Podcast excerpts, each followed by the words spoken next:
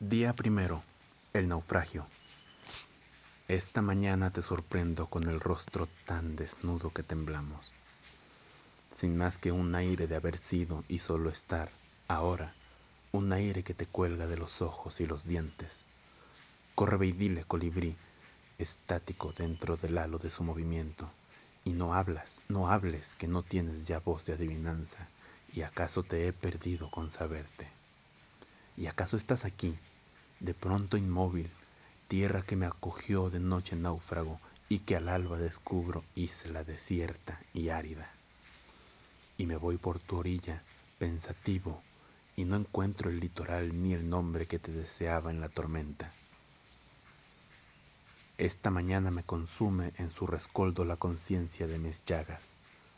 Sin ella no creería en la escalera inaccesible de la noche ni en su hermoso guardián insobornable. Aquí me hirió su mano, aquí su sueño, en Emel su sonrisa, en luz su poesía, su desamor me agobia en tu mirada. Y luché contra el mar toda la noche, desde Homero hasta Joseph Conrad, para llegar a tu rostro desierto y en su arena leer que nada espere, que no espere misterio, que no espere. Con la mañana derogaron las estrellas sus señales y sus leyes, y es inútil que el cartógrafo dibuje ríos secos en la palma de la mano.